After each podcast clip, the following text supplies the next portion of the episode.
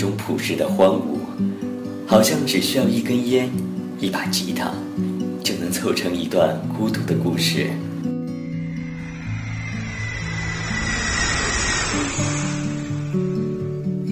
旅行是一种洒脱的放空，看着阑珊的云，品着不同的酒，每一个陌生的故事都是我的大梦初醒。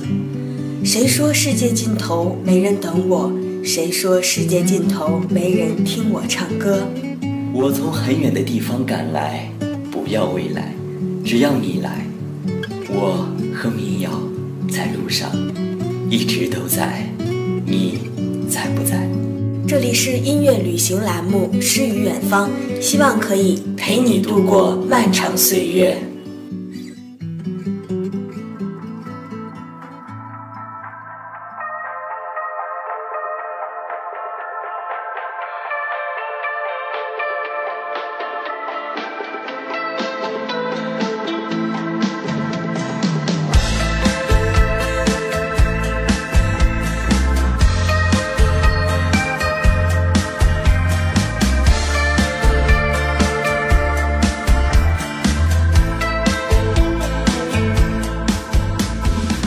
播前的小耳朵们，大家好，这里是民谣旅行栏目《诗与远方》，我是陆七。一起走过的音乐节，现在已经涵盖了武汉、北京和上海。那在五月十四日，又将有一场音乐节。这场没有宋冬野的音乐节，会给我们带来怎样的惊喜呢？接下来的时间，就让我们一起走进西安，走进西安草莓音乐节。二零一六年西安草莓音乐节的阵容有海龟先生、大波浪、黑撒、马迪、低苦艾、彭坦、宠物同谋、后海大鲨鱼、茶凉粉、马飞、四五、大棒、诱导社和舌头乐队。现在听到的这首歌是之前露西给大家介绍过的，来自李志的《定西》。这里面有一句歌词叫做。如果你想知道关于他的其他事情，我也不会给你刘坤的电话号码。词中的刘坤就是这次西安草莓音乐节中低苦爱乐队的主唱。可能大多数人都没有听过这个乐队。在乐队的豆瓣音乐人小站中，他们用十七个词来形容自己。这十七个词分别是兰州、西北、民谣、摇滚、腰鼓合唱、黄河小合唱、牛肉面。港台情绪清新低调粗粝神秘火车辣子黄庙和铁桥。如果这些词都不足以让你了解低苦爱，那么下面的这段介绍足够让广播前的你彻头彻尾了解这一气之下饮下一杯苦艾酒的低苦爱。二零零三年成立于黄河边城市兰州。在这个有中国西雅图之称的城市里盛产音乐人，那条奔腾流淌的大河终会使他们产生不一样的情怀，创作出不拘泥于城市文化的音乐，奔放又不失细腻，热烈又不失深情，豪爽又不失人文。经过十几年的磨砺，以民谣为基调，凭借敏锐的感受力创作了大量作品，成长为西北最具有代表性的民谣摇滚乐队。这支乐队倡导音乐关怀的一面，作品的主题跨度比较大。歌里面既有对离家漂泊的人再也回不去的乡愁的诉说，家国梦中赤子之心的坦诚，守望者红与黑，也有追风少年告别父辈时成长的决绝。一气饮下心已醉的苦艾酒，有片刻领悟后的浅唱低吟。谁永远在路上的火车快开等，都是不同意象的表达。他们以独立自持的态度做着自己的音乐，真挚自然地表达对世界的立场、对生活的感悟。那下面就是《兰州兰州》这张专辑中的一首《路过的人总是面带微笑》，希望听到这首歌路过的你也总是可以面带微笑。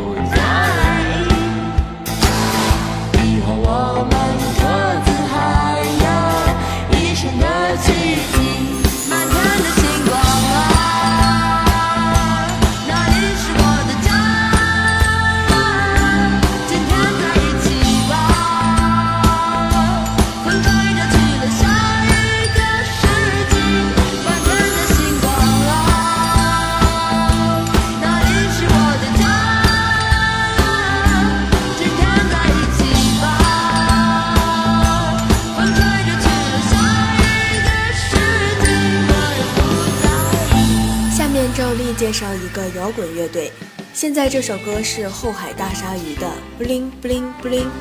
后海大鲨鱼带你领略绝对不一样的二十一世纪。这是成立于零四年冬天的一支由女孩主唱的摇滚乐队，他们创造着属于他们自己的 dance rock。他们洗练直白，富于现场表现，具有跳舞音乐的明快节奏与车库音乐的原始粗糙，同时散发着怀旧的气质。具有如同八十年代侦探片般的幽默与紧张，灵活的唱腔和偏执犀利的口琴代替了舞曲中人机的机械重复。他们喜欢简单直接，也喜欢珠光宝气；喜欢精致，也畅投业余；喜欢新事物，更怀旧那个曾经充满生气的年代。这是一支具有相当潜质的北京新摇滚乐队。那让我们来听一首歌，来自后海大鲨鱼的《月亮上的人》。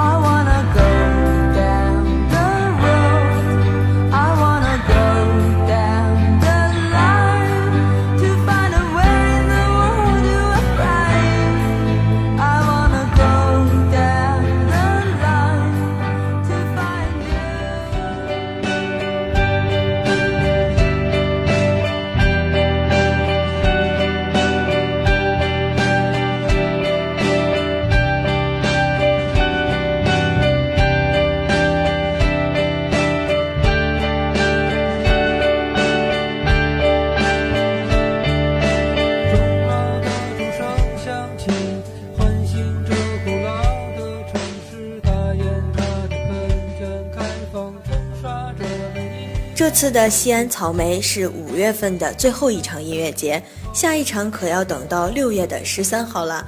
那相信不少朋友们就要准备去奔赴西安了。那陆七呢，作为一名贴心的主播，这次一定要给大家满满的、细致的西安旅游的攻略。提到西安的话，不知道广播前的你们第一个想到的是什么？对于吃货一样的陆七来说啊，我第一个想到的就是西安泡馍。那说到吃，就不得不说西安的回民街。回民街它不只是一条街，是西安市中心回民聚集区内多街道的统称，由北院门、北广济街、西洋市、大皮院等街道组成。这里是西安小吃的集中地。作为几百年历史的回民区，这里啊还能感受到浓浓的穆斯林的气息。这里也被称为是回坊坊上。在这里，你能够吃到几乎所有的西安小吃，其中包括各种烤肉串、羊肉泡馍、灌汤包子、麻辣羊蹄、水盆羊肉、酸菜炒米、辣牛羊肉、凉皮、羊肉饼、八宝甜稀饭、胡辣汤等等。整个回民街饭馆林立，其中不乏被当地人认可的知名门店，比如说贾三灌汤包、老铁家胡辣汤、贾永信辣牛羊肉。老花家辣牛羊肉等，吃饱喝足后，还可以买一些具有当地风味的糕饼、干果、蜜饯等小吃带回家送人。除了美食之外呢，这里还是有着几百年历史的回民街区，有着深厚的穆斯林文化气息。街区内有年代不一的多座清真寺。比如说广济街清真小寺、大学西巷清真寺等，约有两万个回民依寺而居，维持着原有的宗教传统和他们的生活习惯。游玩回民街的话，步行就可以啦。多数游客呢，从西大街的北院门处开始游玩，这里距离西安鼓楼和钟楼都不远。那说到西安的鼓楼，是古城的标志性建筑之一，与钟楼相望。鼓楼始建于明洪武十三年，登上鼓楼能够看到一面高一点八米的大鼓，还有二十四面刻着二十四节气的红鼓，非常的有气势。这个鼓楼内还展览着明清的家具、瓷器和齐白石的书画。西安鼓楼是全国最大的鼓楼，底部是高大的长方形台基。台基辟有高和宽约为六米的南北向门洞，台基上的楼分为上下两层，顶覆绿色琉璃瓦。鼓楼的南边有牌匾“文武圣地与山海关，天下第一关”牌匾，被誉为中国两匾。可惜在动乱的年代被毁，现在看到的呀，就是后来仿制的了。游玩鼓楼的时候，还可以欣赏到仿古的晨钟暮晨的表演。此外，还有传统民乐和舞蹈的演出。每天的日间有六场，具体演出情况可以去官网上查询。在鼓楼和钟楼之间，称为钟鼓楼广场。绿草红花点缀其间，有造型独特的音乐喷泉。这里的夜景很美，很适合拍照。那说到与鼓楼相望的钟楼，是国内最大、最完整的一座钟楼，始于明洪武十七年。钟楼处于西安的中心地带，是古城的地标之一，以它为中心辐射出东南西北四条大街，并分别与西安城墙东南西北四门相接。西安的鼓楼原是在西边的广济街上。随着城市中心的东移，在一五八二年将钟楼迁徙到了鼓楼的东边，就到了今天的这个位置。鼓楼呈典型的明代建筑艺术风格，下部为砖石结构的正方形基座，底部是三重四面攒尖顶结构，附着深绿色的琉璃瓦，顶尖用真金箔包裹。基座四面正中各有高约六米的门洞。门洞间互通，过去是东南西北四条大街交汇的通道，人流车辆从门洞通过。如今门洞啊已经封闭了，地下有专门供人行的通道。站在钟楼上，能够看到钟楼延伸出来的东南西北四条大街。如果广播前的你们要去游玩钟楼的话，还能欣赏到美妙的仿古表演。每天白天是六场，具体的时间也是在官网上可以查到。在钟楼和鼓楼之间呢，称为钟鼓楼广场，有音乐喷泉。那到了西安，被誉为世界第八大奇迹的秦始皇兵马俑也是必去之地啦。秦始皇兵马俑博物馆是秦始皇陵的陪葬坑，这里出土了一千多个士兵陶俑，每个表情姿态各不相同。站在庞大的地下军阵前，你会感觉到两千年前始皇帝扫平六国、统一天下的非凡气势。秦始皇嬴政十三岁继位时，就开始营建自己的陵园，常年征用数十万民夫，耗损了大量的国力，修筑的时间长达三十八年。一九七四年的春天，因为当地农民打井挖出陶制武士头，兵马俑得以重见天日。目前共发掘出三个坑，景区中的一号俑坑是最早挖掘、面积最大的一个坑，二号坑和三号坑分别在一号坑的两旁。三个坑共有真人、真马大小相似的陶俑，陶马近八千件，有车兵、骑兵和步兵等不同的兵种，排列整齐有序。景区内还有出土文物陈列室和秦陵铜车马陈列室，分别陈列着出土的青铜兵器和两辆青铜马车。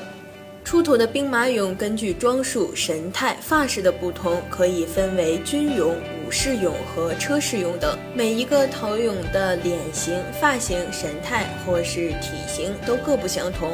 陶俑、陶马本来都有彩绘，但由于后来的火烧和浸泡，大多已经剥落变色了。说到西安，最后要介绍的是大雁塔，位于市区南部大慈恩寺内。大慈恩寺是唐代长安城内最宏丽的皇家寺院，建于唐太宗时期，是太子李治为了追念母亲文德皇后而建。并由西行取经归来的玄奘法师担任首任主持。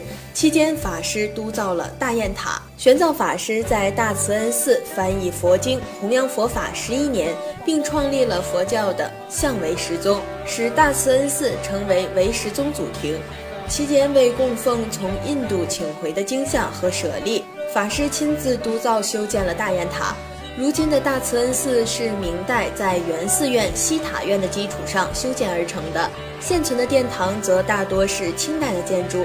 寺院中轴线上的主体建筑依次是大雄宝殿、法堂、大雁塔、玄奘三藏院。寺院中轴线以东是塔林，园内的塔林共有舍利塔九座，供奉着自清代以来本寺九位高僧的舍利子。滚滚红尘，帝王都；悠悠岁月，百姓城。曾经的长安城，作为曾经丝绸之路的起点，千年的沉淀与底蕴在这里静静的延续。走在古老的城墙边，不经意间就会与古老厚重的历史有了奇异的交错感。这种感觉或许只能在西安存在。那希望广播前的你们都在去草莓音乐节的同时，好好品味一下西安奇异的交错感。那今天的诗与远方栏目就是这样啦，我是陆七，让我们下期节目时间不见不散吧。